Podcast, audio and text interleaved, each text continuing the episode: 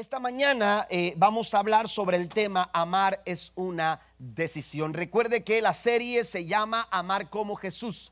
Y si queremos amar como Jesús, Areli en la primera semana de febrero nos daba algunas formas prácticas de cómo Jesús amó y cómo podemos nosotros amar. Después yo hablé en la segunda semana sobre amar con nuestras palabras. Podemos aprender a amar con nuestras palabras, y aunque a veces decimos que amar es acción, o, amar son hechos. La verdad es que podemos hacer miles de cosas, pero con una sola palabra podemos destruirlo todo. Entonces es importante también aprender a amar con nuestras palabras. Jesús amó con sus palabras. Amén. La semana pasada hablábamos del amar, amar como un estilo de vida, hacer del amor una forma de vida, que fue lo que hizo Jesús. Esta mañana, si queremos amar como Jesús, tenemos que entender que ese, esa forma de amar es una decisión.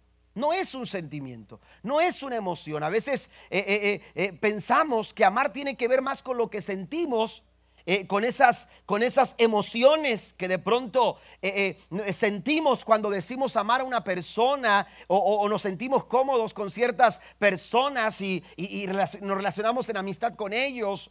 a veces pensamos que el amor tiene que ver con las emociones y con los sentimientos, pero la verdad es que amar la forma en que Dios ama es una, es, una, es una, decisión. Dios nos ama porque así lo ha decidido hacer.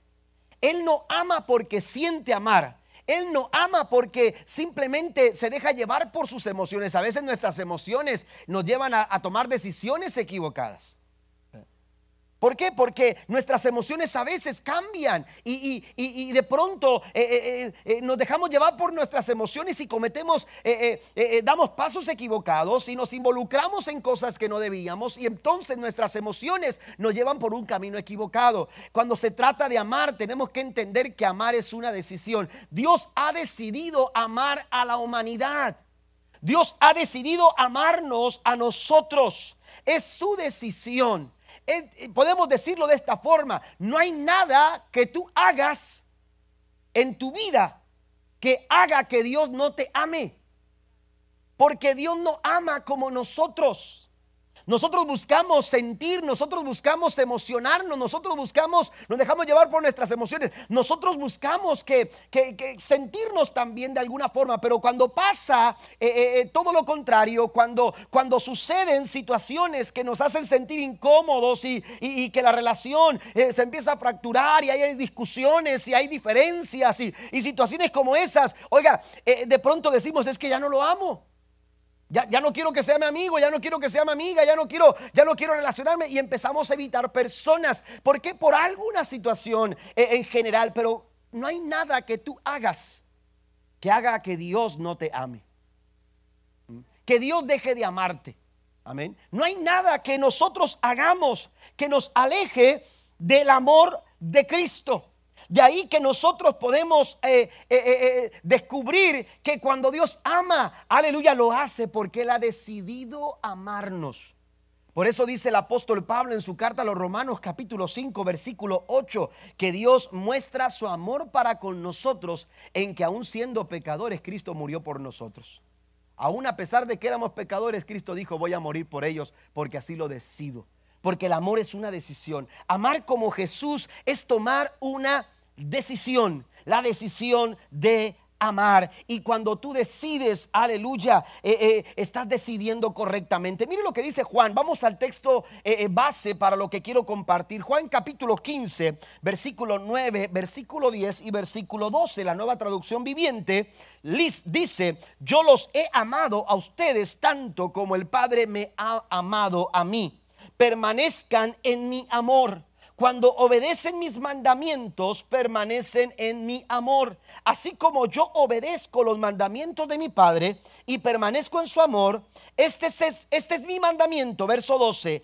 Ámense unos a otros de la misma manera en que yo los he amado. Jesús es nuestro mayor modelo si queremos nosotros aprender a amar. De pronto uno dice, pastor, es que yo no, yo no, yo no sé cómo amar de esa forma. Bueno, Jesús no, no solamente vino a mostrarnos el amor de Dios, Jesús no solamente vino a expresarnos cuánto nos ama, Jesús vino a enseñarnos cómo podemos nosotros amar a las otras personas. Por eso hemos llamado esta serie Amar como Jesús, porque Cristo nos enseña a través del ejemplo, a través de su modelo, la manera en que nosotros podemos eh, amar a personas que de pronto tú sientes que no merecen ser amadas. Eh, eh, ¿Cómo podemos amar a esas personas que de pronto tú dices es que no merecen, aleluya, experimentar mi acercamiento, mi aprecio y mi cuidado por ellos. ¿Cómo podemos amar a esas personas? Veamos cómo Jesús amó y cómo nos ha amado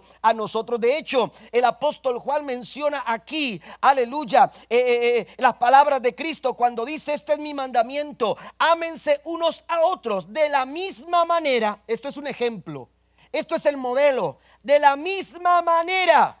No como ama el mundo no como aman otras personas, no como de pronto nosotros hemos, han sido nuestras experiencias en el pasado o pudieran ser tus experiencias ahora. Dios no te ama de esa manera, Dios te ha amado de otra manera distinta, con un amor eterno, dice Jeremías, dice la escritura, te he amado con amor eterno, por tanto he prolongado mi misericordia. ¿Cuántos alaban el nombre del Señor por ello?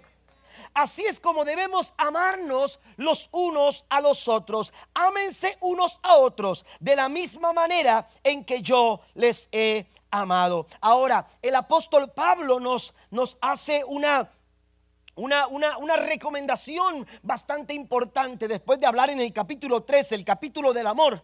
En el versículo 1 del capítulo 14, Pablo nos dice lo siguiente, que el amor sea siempre para ustedes la más alta meta. la más alta meta, todos tenemos metas aquí, todos tenemos objetivos que queremos alcanzar en nuestra vida. Bueno, Pablo nos dice que nuestra meta más alta, que nuestro propósito en la vida más importante debiera ser amar, debiera ser amarnos los unos a los otros, debiera ser amar a Dios con todo nuestro corazón. Si usted va a otras versiones, se dará cuenta que esto involucra una decisión, involucra determinación. La Biblia nos dice en otra, eh, eh, este mismo pasaje de 1 Corintios capítulo 14 versículo 1, nos dicen otras versiones, dicen sigan el amor, procuren amar con sinceridad. Otra versión dice, empeñense en seguir el amor. Y otra versión dice que tenemos que esforzarnos, esfuércense a amarse. Esto involucra que todos los días tenemos que aleluya, decidir amar a las personas. Mostrar el amor de Dios debiera ser a, nuestras relaciones, debiera ser nuestra más alta de las metas. Y Jesús lo hizo. Mire, Jesús no fue a la cruz porque él sintiera, aleluya, porque él se emocionara por morir. De hecho, la Biblia dice que cuando estaba en el Getsemaní orando al Padre, la Biblia dice que le dijo, si es posible, pasa de mí esta copa. Esto es difícil, esto es duro. Si se puede evitar lo que viene, si es posible, pásalo de mí. Hay momentos en la vida en que amar no va a ser fácil. Va a ser complicado. Amar a esa persona, expresarle amor a alguien que, que te ha fallado, a alguien que te ha ofendido, a alguien que te ha herido. Expresar amor o una amistad sincera a alguien que, que, ha cometido alguna falta en tu contra. Hermano, hay momentos en que será difícil amar, pero no imposible cuando tú aprendes a amar como Jesús. Y la Biblia dice que Él tomó una decisión. Si es posible, pasa de mí esta copa, pero no que no se haga mi voluntad. Esa es mi decisión, no hacer mi voluntad, sino hacer tu voluntad, oh Padre. ¿Cuántos alaban a Dios esta mañana?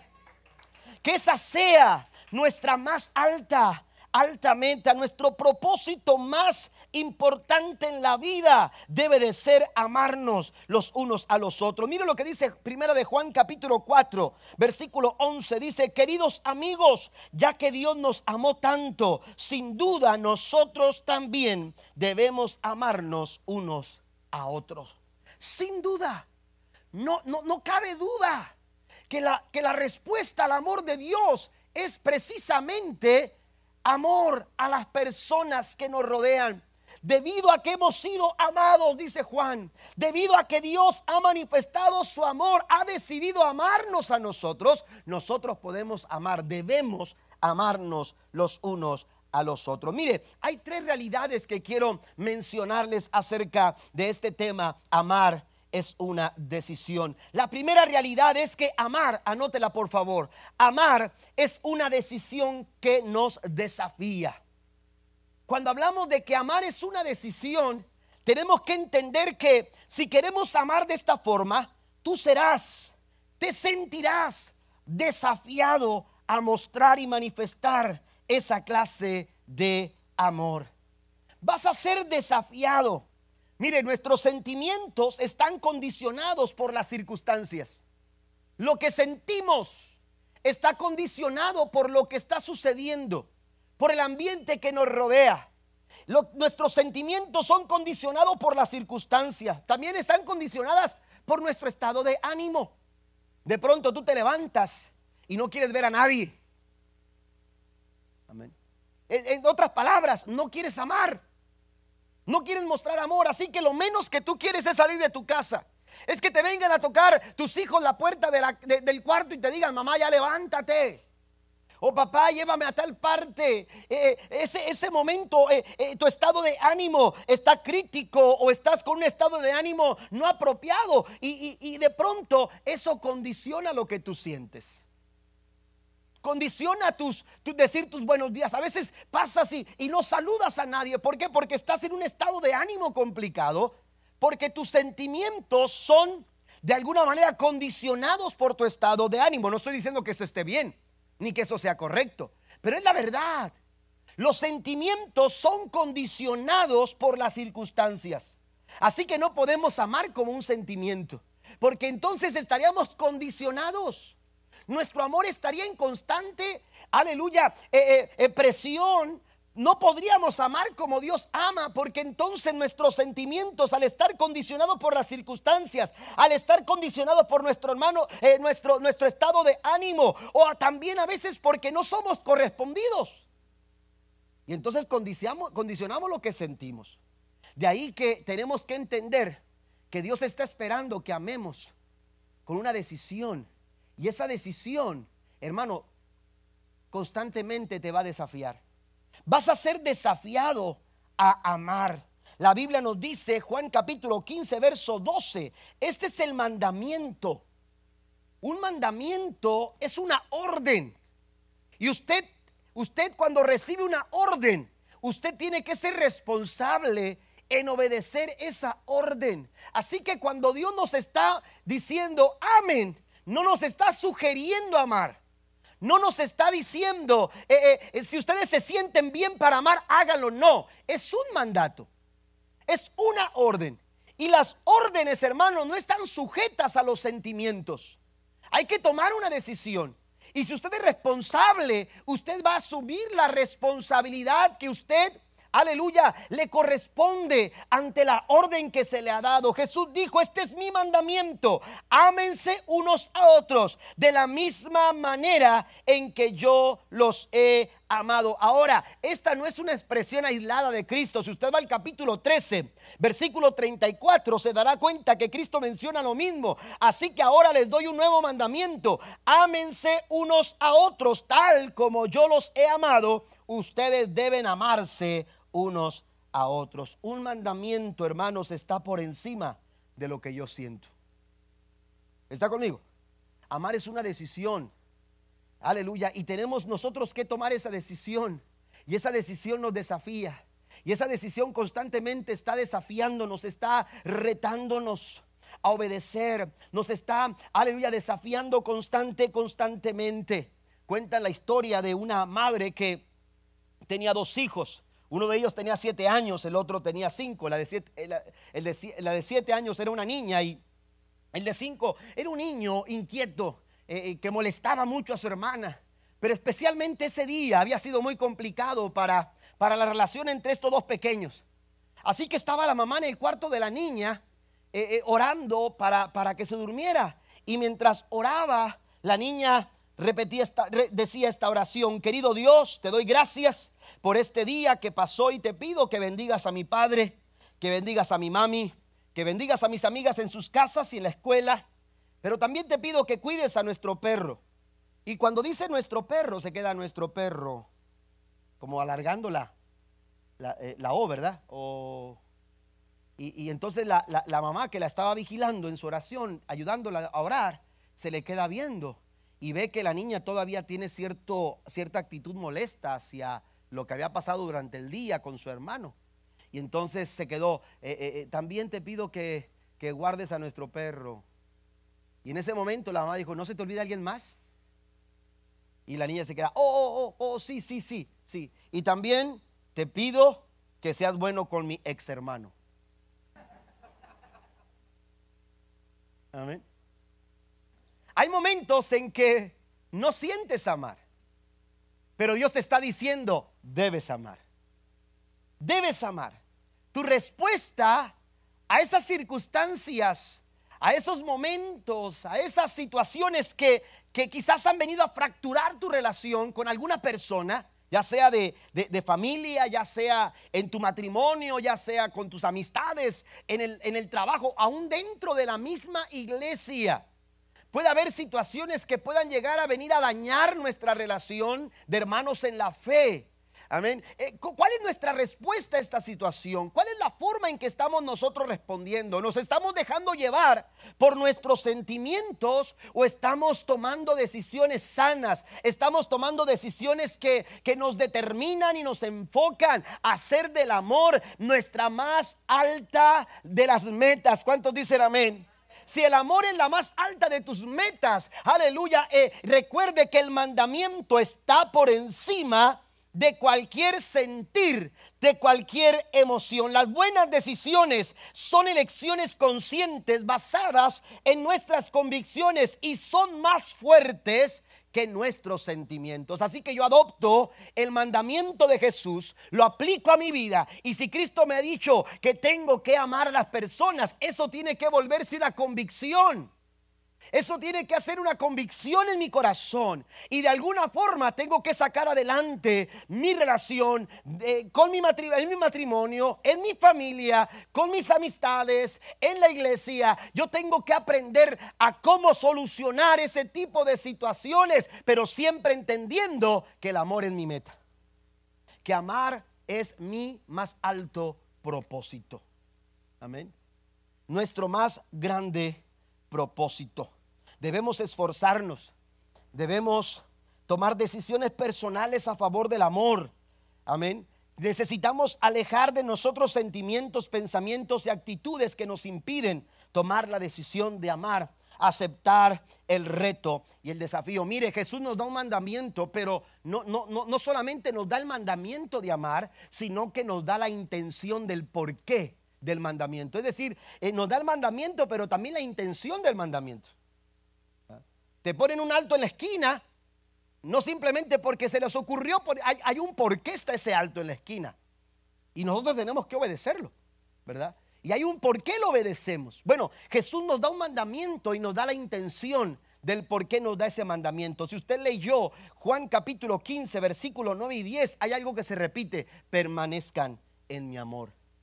Si queremos nosotros permanecer, si queremos nosotros solidificar la relación, con Dios, si queremos nosotros solidificar y afirmar nuestra relación con las personas, si queremos tener matrimonios sanos y fuertes, si queremos tener relaciones familiares sanas y fuertes con nuestros hijos, si queremos nosotros establecer buenas relaciones con las personas, necesitamos tener el pensamiento, aleluya, de que esta decisión, esta realidad, eh, vivir esta realidad de nuestra vida, que esta decisión que tomamos, aleluya, de amar, nos va a desarrollar nos va a llevar a hacer algo más, a dar un paso más hacia adelante del que nosotros podemos llegar a pensar incluso que podemos realizar. Mire lo que dice 1 Corintios capítulo 16 versículo 14.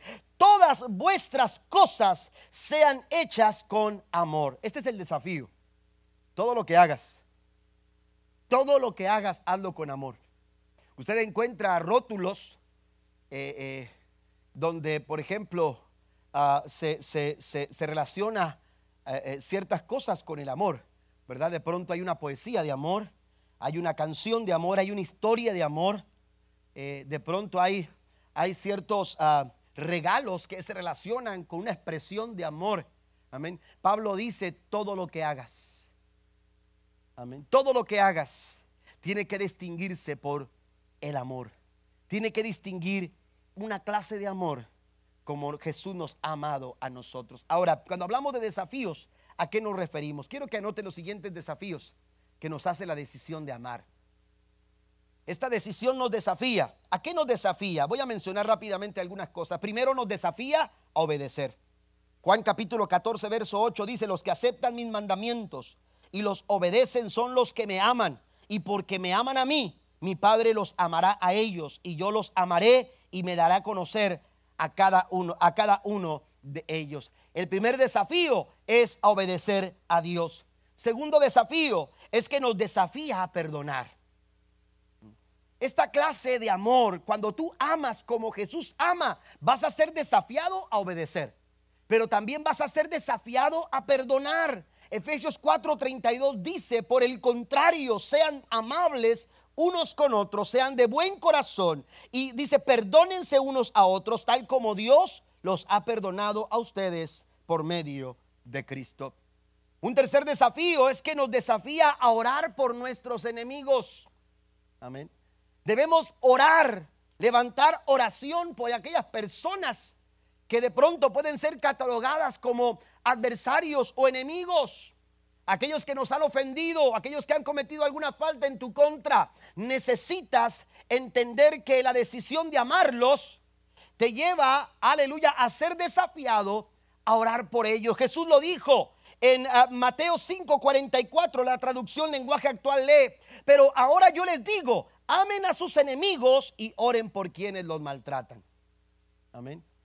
Ore por aquellas personas que de pronto son incómodos en su trabajo. Amén. Pero ore bien por ellos. Porque de pronto le decimos, Señor, ¿te los llevas o te los mando? No, no, no. Esas oraciones no. No, no, no, no, no. Amén. Ore por esas personas, ore por su cónyuge, ore por, por, situaciones, aleluya, incómodas, por situaciones que le molestan. Eh, ore por esas personas, aleluya, que necesitan eh, el amor de Cristo. Eh, nadie puede orar por alguien que no ama. Así que el desafío del amor es, aleluya, orar por ellos. También nos desafía a renunciar a nosotros mismos. Cuando usted se levanta determinado, con la decisión de amar eh, eh, eh, a las personas con las que usted se va a, encontrar en el, en el, día. Usted toma una decisión, esa decisión lo va a desafiar a renunciar a sus intereses, a renunciar a su ego, a renunciar a su orgullo. Jesús nos dio ejemplo en Filipenses capítulo 2, versículo 7 al 8. Dice que se despojó a sí mismo y estando en la condición de hombre, se humilló a sí mismo, haciéndose obediente hasta la muerte y muerte de cruz. Y Pablo dice en 1 Corintios capítulo 10, verso 24, dice que nadie busque su provecho personal, sino el beneficio de los demás. Usted va a ser bendecido si usted se, enfoca en bendecir a otros, si usted se enfoca en ayudar a otros, si usted se enfoca en las necesidades de otras personas, las necesidades de su cónyuge, las necesidades de, de su familia, cuando usted se enfoca en las necesidades de los demás, usted va a ser bendecido, aleluya, porque está siendo desafiado a, a tomar esa decisión de amar a las personas de esta, de esta manera. Pero también hay otro desafío nos desafía a mantener la unidad. Dijimos, es una decisión que nos desafía. Y nos desafía a mantener la unidad. Cualquier cosa que se quiera levantar en contra de la unidad familiar, de la unidad en el matrimonio, de la unidad eh, eh, eh, en nuestras amistades, Cualquier cosa que se levante en contra de la unidad de la iglesia, hermanos, necesitamos nosotros entender que es un desafío y tenemos que esforzarnos por mantener unida nuestra relación. Amén. Tenemos que mantener unida nuestras relaciones. Nos desafía mantener la unidad. Efesios 4, en el versículo 2 y 3, la nueva versión internacional dice, siempre humildes y amables, pacientes, tolerantes, unos con otros en amor. Esfuércense por mantener la unidad del Espíritu mediante el vínculo de la paz. Y el último desafío que menciona, aunque pudiéramos seguir mencionando más, el último desafío es el desafío a dar testimonio. Porque la forma en que la gente se da cuenta que somos hijos de Dios, dice la escritura, hablando Jesús en el capítulo 13 de Juan, versículo 35, traducción lenguaje actual, dice, si se aman de verdad, entonces todos sabrán que ustedes son mis seguidores. Este es el desafío, esta es la realidad. Cuando amamos, eh, eh, eh, tenemos que entender que el amor es más que un sentimiento, amar es una decisión que nos desafía. Amar es una decisión que nos desafía. Segundo, amar es una decisión que debemos tomar todos los días. Una decisión que debemos de tomar todos los días. Una persona llegó al zoológico de la ciudad y de pronto quedó impresionado en un momento cuando contempló a un tigre de Bengala, imagínense, enorme el tigre de Bengala, con todas sus rayas, ¿verdad? Enorme, recostado un momento y un pato que estaba ahí cerca de él molestándolo. Se subía arriba de él, sobre su cabeza, se ponía a un lado, le picaba una pata, le, mordía, una, le mordía una pata, no sé si es así, mordía una pata, este, eh, eh, este, y de pronto así, y se quedó impresionado de que pudiera convivir un tigre de Bengala con un pato. Y estaba un guardia del zoológico ahí, cerca de él, y de pronto le dice, wow, qué, imagen tan impresionante. Sacó su teléfono y quiso, quiso tomarlo en video para dejarlo registrado. Dijo, esto es impresionante. ¿Cómo puede convivir un pato con un tigre? A lo mejor decían, no, no he podido convivir con fulano de tal, no quiero decir quién, pero porque puede haber su esposa, su suegra, su amigo, su compañero de tal. Pero él dijo, voy a, voy a registrar. Es que impresionante que, que puedan convivir un pato con un tigre de Bengala. Y entonces le dice, ¿cómo lo logran? ¿Cómo hacen que, el pato y el tigre puedan convivir de esta forma? Y dice, bueno, es que se acostumbran. Se acostumbraron a estar ahí. El tigre se acostumbró a convivir con patos, dice. Y dice, wow, esto es impresionante, lo voy a subir a mi Facebook, ¿verdad? Y mientras está queriendo subirlo a su Facebook, el, el guardia sigue hablando y dice, bueno, aunque a veces tenemos que cambiar el pato. Y entonces se quedó dijo, ¿por qué? Dijo, porque de repente al tigre le sale lo tigre. No todos los días. Pero a final de cuentas, el tigre siendo, sigue siendo tigre. Porque su naturaleza sale a relucir. Amén. Esto, esto no tiene que escucharlo el tigre. Tenemos que entenderlo nosotros. Que todos los días tenemos que tomar una decisión porque tenemos una naturaleza que si descuidamos, que si permitimos, que si no ponemos atención, una palabra, cualquier cosa insignificante puede fracturar una relación. Porque nos sale lo tigre. ¿Verdad? Que no muchos dijeron amén, pero... O lo león. ¿Sí? ¿Me entiende? Tenemos que cuidar tenemos que proteger, tenemos que eh, cuidar nuestra relación de tal forma que nosotros podamos, aleluya, eh, cada día tomar, renovar, fortalecer y afirmar nuestra decisión de amar. Porque amar es una decisión. De pronto hay gente que dice es que hoy no siento, es que hoy no, no, no, no me emociona expresar el amor a las personas, no quiero ver a nadie. Bueno, esa clase de amor no funciona, esa clase de amor es efímera, esa clase de amor no protege a nadie. Tú no proteges a tu familia amando por lo que sientes, amando porque te emociona. Tú proteges a tu familia cuando tú estás decidido a amarlos. Cuando tú decides amar a tu cónyuge, cuando tú decides amar a tus amistades, eso les da protección. Porque sin importar lo que sientes, sin importar tus emociones o, tu estado de ánimo, tú estás determinado a amar a las personas como Cristo también lo hizo por cada uno de nosotros. Amén. Es una decisión que tomamos todos los días. La falta de amor al prójimo es evidencia de, que, de, un corazón que no ha conocido a Dios. Amén. Porque Dios nos dio la capacidad de amarnos. Tenemos la habilidad, los seres humanos, los animales no se aman. Por más que usted vea documentales como los pingüinos, por ejemplo, que nunca cambian de pareja. Sí, vea los documentales. Y pueden durar décadas. Amén y se protegen tantos. Hay otros animales que así lo hacen, pero no es que se amen. Ellos son instintivos, ellos tienen instintos. El tigre no es que amar al pato. Amén. Son instintos. De pronto los instintos re- salen su naturaleza y actúa como con necesidad de cambiar un pato.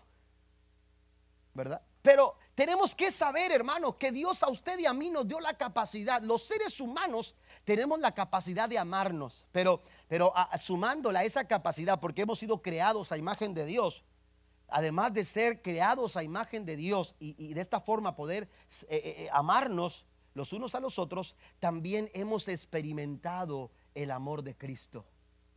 Y cuando tú conoces el amor de Jesús, tú tienes que expresar ese amor a las personas. De tal forma que si no lo expresamos, entonces mire lo que dice la escritura. Primera de Juan capítulo 4 versículo 7 y versículo 8. Queridos amigos, sigamos amándonos unos a otros, porque el amor viene de Dios. Él es la fuente. La fuente del amor, del verdadero amor. No es lo que promueven en televisión, no es lo que nos pintan en las películas. Amén. No es lo que dice Hollywood o lo que mencionan en, en- en Telemundo o en Univisión. No es lo que lees en- en los cuentos, ¿verdad? Los relatos eh, románticos, en las novelas. Eh, eh, eso no es ah, verdadero amor. El verdadero amor, la fuente del verdadero amor es Cristo. La fuente del verdadero amor se llama Jesús de Nazaret. Y dice, porque el amor viene de Dios. Todo el que ama es un hijo de Dios y conoce a Dios. Si usted ama, usted está dando evidencia de que conoce a Dios. Cuando usted ama a su esposa, cuando usted eh, ama a su esposo, cuando usted ama a sus hijos, cuando ama a su familia, cuando ama a las personas, usted lo que está diciendo, conozco a Dios. Es que conozco a Dios y cuando yo conozco a Dios, yo puedo amar a las personas. Pero sigue diciendo, pero el que no ama, no conoce a Dios, porque Dios es amor. Amén. Entonces, es una decisión que tomamos todos los días. Primera de Juan capítulo 4, verso 19. Nosotros amamos porque Él nos amó primero. Amén. Entonces, la expresión de amor a las personas es el resultado de haber sido amados por Cristo. Usted necesita amar a, a- personas alrededor suyo. Y usted dice, ¿cómo puedo amar a ese, a ese compañero de trabajo que es tan, tan incómodo? ¿Mm? Algunos sienten que es como la piedrita en el zapato. ¿A poco no? O como un pedacito de, de cuero en su dedo. O en el dedo gordo del pie. Y con un zapato apretado. Ay, Señor. Sí es complicado. ¿Verdad? Oiga, de pronto dices, ¿cómo puedo amar a esa persona? Cuando tú te llenas del amor de Dios. Cuando el amor de Dios es una realidad en tu vida. Estamos hablando de realidades. Amar es una decisión y presenta tres realidades. Es una decisión que nos desafía, pero también es una decisión que tenemos que hacer todos los días. Todos los días. Y cada vez que tú decides amar, estás, aleluya, amando como Jesús. Amando a tus compañeros de trabajo como a Jesús. Amando a esas personas incómodas. ¿eh? O esas personas amándote a ti. Amén. Porque, porque también de eso se trata. Amén. No solamente de amar, sino también de, de- ser capaces de, de- experimentar el amor de las personas hacia a nosotros. Hay gente que a veces cierra su corazón y, y- y- se, y se quiere de alguna manera este, resguardar en sí mismo y no permite las expresiones de amor de, de- eh, eh, de Dios a través de las otras personas. Es importante que nosotros entendamos que es una decisión que tenemos que tomar todos los días. Y nosotros podemos amar a Dios y podemos amar a las personas porque primero hemos sido amados por Él. ¿Y cómo nos ama Dios? ¿Ha leído Lamentaciones capítulo 3 versículos 22 y 23? Permítame leerla, nueva traducción viviente. Dice, el fiel amor del Señor nunca se acaba. Sus misericordias jamás terminan. Grande es su fidelidad. Sus misericordias son nuevas cada mañana. Es decir, yo puedo amar a las personas todos los días porque todos los días soy amado por Dios. Todos los días Dios me ama. Todos los días Dios me expresa sus misericordias, sus bondades, sus cuidados, su tierno amor nunca se agota, su, su amor es, es inagotable, nunca se acaba, nunca termina. Dios me ama todos los días, así que todos los días yo tengo, aleluya, un suministro de amor en mi vida que me ayuda a amar a las personas, que me ayuda a amarlo a Él y amar a las personas. Nosotros amamos a Dios y amamos a nuestro prójimo porque hemos sido amados, amados por Dios. Primera de Juan capítulo 4 versículo número 16 dice, nosotros sabemos cuánto nos ama Dios y hemos puesto nuestra confianza en su amor. Dios es amor y todos los que viven en amor viven en Dios y Dios vive en ellos. Tú no puedes dar lo que no tienes. Por eso es importante que tú conozcas al Señor y que tú permitas que el amor de Dios se derrame como esa fuente sobre tu vida. Que tú seas un recipiente diario, cada día, de la manifestación del amor en tu vida. Amén. Aprenda a abrir su corazón, a vivir el amor de Dios en su corazón, porque a final de cuentas lo que damos a las personas es lo que tenemos. Lo que hay en su corazón, lo que usted ha recibido y tiene, lo que usted posee, es lo que a final de cuentas usted comparte. Es lo que es lo que es lo que derrama usted a las personas a través de sus palabras, a través de sus actitudes y a través de sus acciones. ¿Qué es lo que está en nuestro corazón? Dicen que una ocasión llegó una había en una en una en una en una área eh, eh, un hombre muy rico que tenía una casa muy bonita, grande, limpia, impresionante. Pero al cruzar de la calle había una, una choza, casi, una casa casi cayéndose, de un hombre que era muy pobre, que juntaba cartones, que juntaba eh, este, cuestiones para vender y había amontonado un montón de cosas. Era una, una, una eh, apariencia que, que, al hombre rico no le gustaba. Y, una, y siempre trataba de incomodarlo para ver si se iba. Amén. Y, trataba de incomodarlo para ver si abandonaba esa casa y se iba a otra parte. Y entonces, eh, en una ocasión, queriendo burlarse de él, tomó una canasta, la preparó y, la, enrolló y, le puso un mollo esplendoroso, eh, la, adornó muy bonita y fue a tocar la puerta de aquel hombre pobre. Y, cuando el hombre pobre salió, su impresión fue ver al hombre rico que siempre era muy incómodo con, una, canasta muy bonita en sus manos delante de su puerta. Aquel hombre se emocionó porque se sabía necesitado. Dijo, Dios tocó el corazón de este hombre y, me trae alguna, alguna despensa. Y entonces se apresuró a abrirla, muy agradecido. Y cuando la abre, su sorpresa fue que estaba llena de basura. Fue un golpe muy duro para este hombre. Sin embargo, le dijo gracias por venir hasta mi casa y darme este presente. Pero permítame devolverle su, su, canasta. No se vaya, por favor. Y el hombre rico se quedó afuera esperando, sin querer entrar. El hombre pobre entró a su casa y empezó a lavar la, canasta y la preparó y regresó al hombre rico y le dijo, sin, sin empaquetarla, llegó, llegó delante del hombre rico, hermanos, con una canasta llena de flores que él tenía en la parte de atrás de su casa llena de bonitas flores y se la puso en las manos del hombre rico. Y el hombre rico se quedó sorprendido y le dijo, ¿cómo es posible que me traigas una canasta limpia llena de flores tan bonitas? Después de que yo te traje una canasta con basura y vine a burlarme de ti en tu cara y en tu casa. El hombre pobre le respondió, le dijo, es sencillo, cada quien da lo que tiene.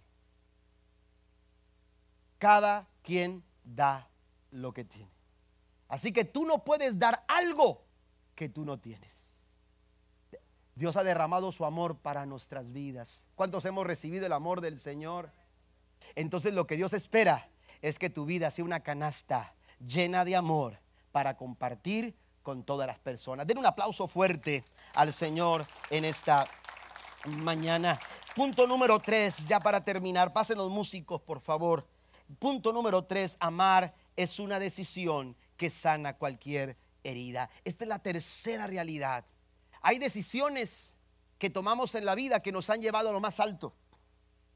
Pero hay otras decisiones que nos han llevado a experimentar, hermanos, momentos muy tristes, muy dolorosos, porque han sido malas decisiones. Las buenas decisiones nos llevan a disfrutar cosas muy bonitas, pero las malas decisiones nos llevan a, a experimentar fracasos, dolores, sufrimientos, etcétera.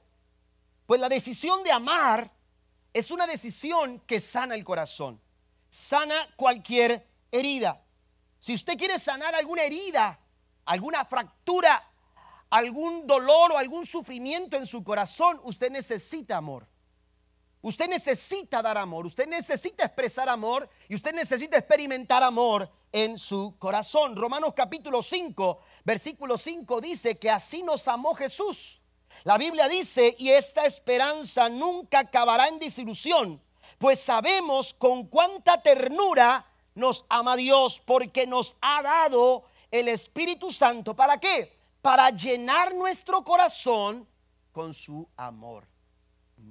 Una persona, aleluya, herida puede ser sanada gracias a, aleluya, al amor, gracias a la ternura del amor. Hablando de heridas, hermanos, quiero decirle que una herida que no se atiende, una herida descuidada, puede llegar a complicarse y puede derivar eh, eh, en una situación muy complicada, puede, puede infectarse y puede provocar algún problema, hermanos, más profundo, más, eh, más grave. y eso sucede, hermanos, en el corazón del ser humano con el pecado. Porque el pecado del ser humano es como una herida gravemente infectada. Es una herida que duele, una herida que su pura culpabilidad, su pura desesperanza, sobrecarga emocional. Pero lo que es más grave, el pecado nos aleja de Dios. No nos permite disfrutar la cercanía que, Dios quiere que nosotros tengamos al estar con Él y experimentar su gran y maravilloso, maravilloso amor. Romanos capítulo 3, verso 23 dice, pues todos han pecado y están privados, dice, de la gloria de Dios. Tenemos que tener cuidado porque cuando permitimos que esa herida quede abierta y que esa herida no se sane, esa herida puede infectarnos terriblemente. Hay gente dentro de sus relaciones que, que han permitido heridas de rencor, heridas de resentimiento, heridas que, que, han quedado ahí y que han pasado años y años y años y que no han podido sanar. No han podido cerrar. Se siguen abriendo, siguen supurando, siguen mostrando y, causando dolor. Pablo escribe a los hebreos y les dice, eh, no, no, no permitan que una raíz de amargura eh, se, se, infiltre, se desarrolle en sus vidas. ¿Por qué? Porque, porque si lo permitimos dejamos de alcanzar la gracia de Dios, el favor de Dios. Entonces, ¿qué? Entonces, ¿qué es lo que sucede? Dios a través de su gran amor tomó nuestras heridas. Porque aunque habíamos pecado, aunque presentábamos heridas terriblemente infectadas en nuestro corazón, Jesús con la ternura de su amor, como dice Romanos 5:5, vino a sanar nuestras heridas. ¿Cuántos dicen amén? Nosotros éramos los que cargábamos una herida en el alma y nada lo podía sanar, pero cuando Cristo llegó con su maravilloso amor, tomó nuestras heridas, las limpió, ungió, aleluya, su amor en nuestros corazones. Y como dice el Salmo 145, 47, versículo 3, Él sana a los quebrantados de corazón y venda sus heridas. Así es como Jesús nos ha amado. Y así es como Jesús quiere que tú ames. Así es como Jesús quiere que tú expreses el amor de Dios hacia otras personas. ¿Recuerda la parábola del buen samaritano? La parábola del buen samaritano expresa una forma de responder, tres formas de responder a las heridas de una persona. Un hombre que había quedado en el camino, golpeado, maltratado. La gente pensó que había muerto y lo dejaron ahí olvidado. La Biblia dice que pasó un sacerdote, después pasó un levita y después se menciona hablando Jesús a un buen samaritano. Ni siquiera se habló de un judío que se suponía que conocía la ley de Dios. Era un buen samaritano, un samaritano, un extraño, un extranjero el peor de los ciudadanos, considerado así por los judíos. Pero Jesús habló que el sacerdote ni siquiera quiso ver lo que estaba pasando, ni siquiera se acercó para ver qué es lo que sucedió. ¿Qué le sucedió? Él dijo, si lo evito, me quito la molestia de ayudarlo. Así que mejor no veo y me paso de largo. Después pasó por ahí un levita que fue movido un poco más. Dice que lo vio, se acercó, pero siguió caminando.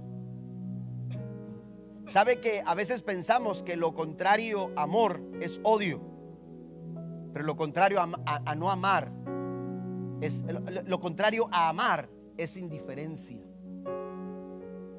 Y Dios no quiere que seamos indiferentes. Como Él no ha sido indiferente con nosotros, su fiel amor nunca se acaba. Y entonces Jesús introduce a un hombre, al buen samaritano. Y dice la Biblia que este hombre cuando se dio cuenta que alguien, quizás oído, escuchó que alguien se quejaba, cuando se dio cuenta que había un hombre necesitado, la Biblia dice que fue hasta donde él estaba, porque el amor, el verdadero amor te conecta con la necesidad. Cuando tú amas de verdad no puedes ser indiferente.